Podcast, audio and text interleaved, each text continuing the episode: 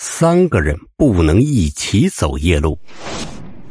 大力是何家村好不容易供出去的大学生，毕业后，大力家里凑了一些钱打给他，想让他好好找个工作，就留在城里头出人头地。没想到大力只会死读书，对于工作完全不行，甚至抗拒。在城里花光了最后一分钱之后，还找老乡借了点车费，选择了回家。在回去的路上，大力打开手机，开始收听今天刚更新的《老猫鬼谈》。戴好耳机，大力头一歪，昏昏欲睡。在我的老家，有一个亘古不变的传说，或者说是忌讳。那就是晚上不能三个人一块儿走夜路。老一辈人的说法就是，三个人同行容易遇见脏东西，尤其是阳气最弱的那个，这就让人觉得很恐怖。不仅仅是三个人走夜路，晚上三个人睡一个房间也是非常容易遇见大家最不想遇见的东西。下边儿。是我听到的一个真事儿，在我老家不远的惠民镇有一个小村子，一户人家的儿子娶媳妇儿，照例很多附近的亲戚朋友都提前过来帮忙，鸡鸭鱼肉提前准备好，支好了大锅，开始炖煮，那香味满村子都闻得到。小孩子们欢呼雀跃，帮忙摆桌子、碗筷。农村办的是流水席，从早一直吃到晚上。住的比较近的一些亲戚朋友都自己回家睡去了，还有一些住得远的就在家里打了地铺挤一挤。就这样，还是有三个年轻人挤不下，于是就带着他们到邻居家借宿。喂，朋友。大力坐的位置是一排三个座位的。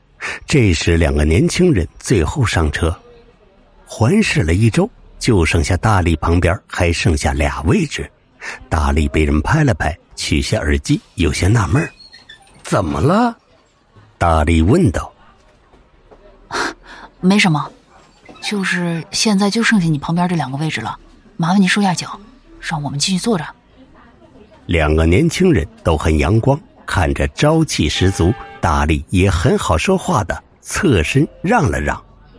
一路上，三个人不知怎的聊得非常愉快。通过对话，大力了解到俩人都是跟自己同一个大学的学弟，不过是美术生。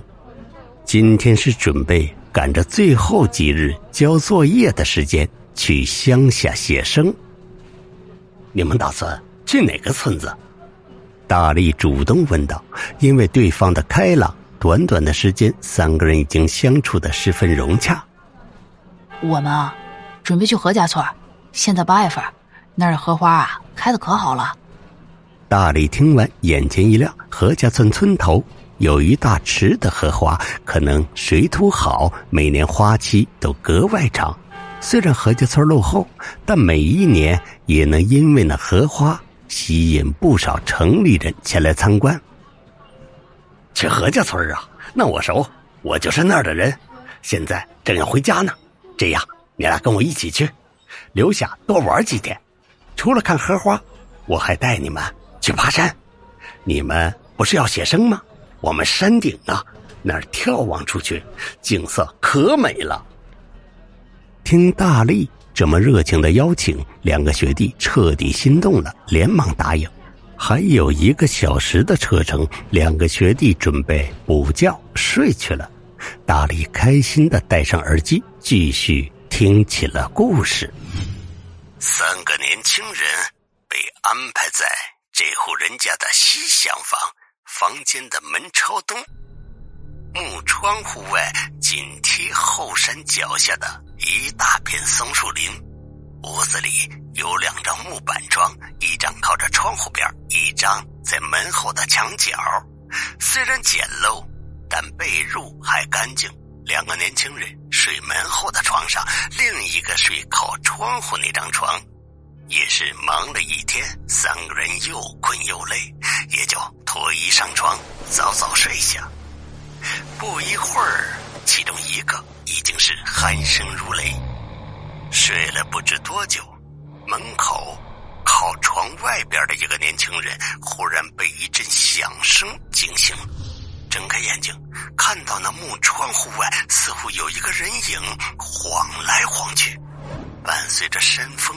吹过小树林发出的呼呼的响声，很是让人心里发毛。于是，他推了推边上的另一个年轻人，那家伙揉着眼睛问他：“嗯，干嘛呀？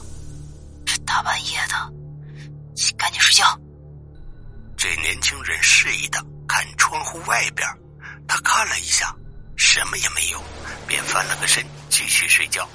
这年轻人很是诧异，那人影就在外边，他为啥看不到？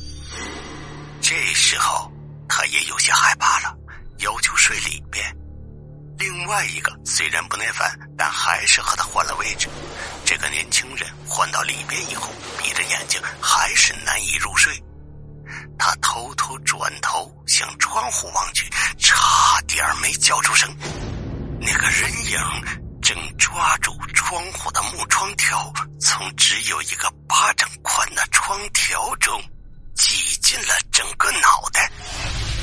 窗户条之间的缝隙不大，也不知道这脑袋是怎么挤进来的。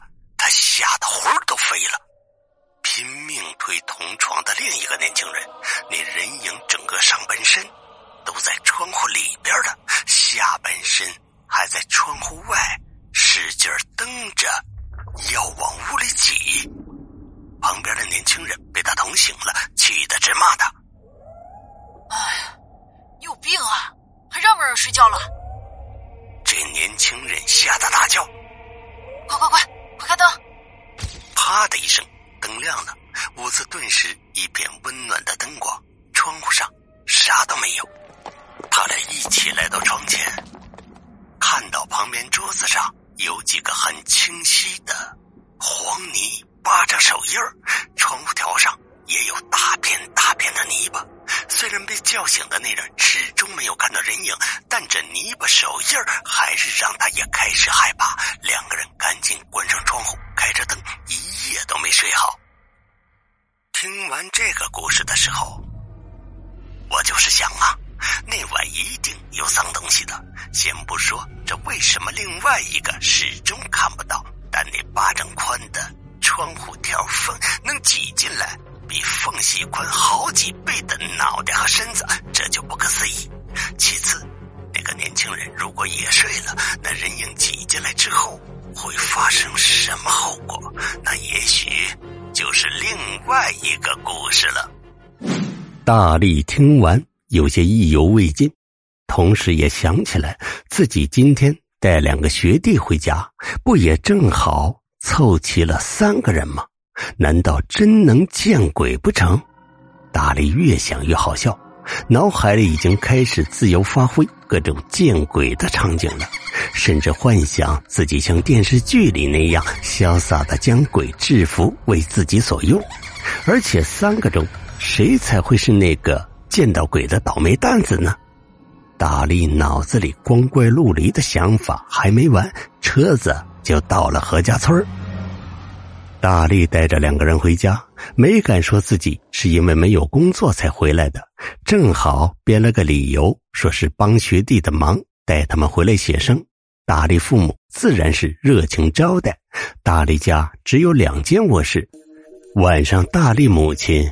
将大通铺收拾得干干净净，换上了干净的床单，三个人酒足饭饱后，都瘫在床上睡了过去。到了后半夜，大力被一阵寒气惊醒，连忙起身看向窗户。哎，不对呀，现在八月份正值着热气呢，就算是晚上也不该有这么凉的风啊！大力决定起床尿个尿。刚站起身，就听到外边客厅传来一阵吱吱呀呀的开门声。大力回头看，两个学弟正睡着，于是朝外边不确定的喊了一声：“爹，娘。”没有得到回应。大力拉开房门，看到客厅正打开着，他打开父母房间，朝里看了看，俩人睡得正香。不对呀，大力狐疑着，睡前客厅里边可是插好了栓的，再怎么样也不会被风吹开。大力探头出去一看，顿时吓得差点魂飞魄散，一屁股。摔在了地上。一个长发遮面的女人，穿着一身红色旗袍，正矗立在大门的右侧。大力伸出头去看了一圈，最后回头看到他这么不声不响的就站在自己的背面。大力连滚带爬的爬回房间，拼命的摇醒两个学弟：“鬼，外面有鬼！”两个人被摇醒，听到他这句话，彻底吓醒了。啊，哪儿哪儿有鬼？大力趴在门缝边听着，一丝声响都没有。他打开门，带着两个学弟出门看，结果这次什么都没有看到。其中一个学弟开玩笑道：“大力哥，你不会是睡迷糊了吧？”大力心想：不可能的，刚刚感受实在太真实了。但是此刻什么证据都没有，他压下了心跳，没有多说。等二人回去重新睡下后，大力鼓足勇气去了茅房。回到了房间，大力总是觉着不安心，时时警惕着，半晌睡不着。他想起灵异电台里的故事情节，该不会那个阳气最弱的人就是自己吧？大力紧张的望向窗户，他会跟故事里一样吗？从窗户钻出来吗？大力跟窗外的寂静对峙了很久，直到听到一阵沙沙沙的声音。大力回头，那个女人的身影已经透过门钻进来了半个身子。大力只觉得一阵电流从尾椎骨直击天灵盖，他连忙拍打起睡得正熟的两个学弟，却怎么也叫不醒他们。大力眼睁睁着看着那个女鬼越来越近，他透过女鬼头发的缝隙，甚至能看见她那阴毒的眼睛。人在绝望时，总能迸发出巨大的能量。大力大叫一声，瘫软无力的腿瞬间有了力量。弹射起床，打开了房间的灯，一瞬间，房间的寒气就退下了，那种被毒蛇在暗处死死盯住的感觉也消失了。大力试着将两个学弟叫醒，诉说着刚刚的事情。三个人看见房间门口带着泥的脚印儿，一直坐到了天亮。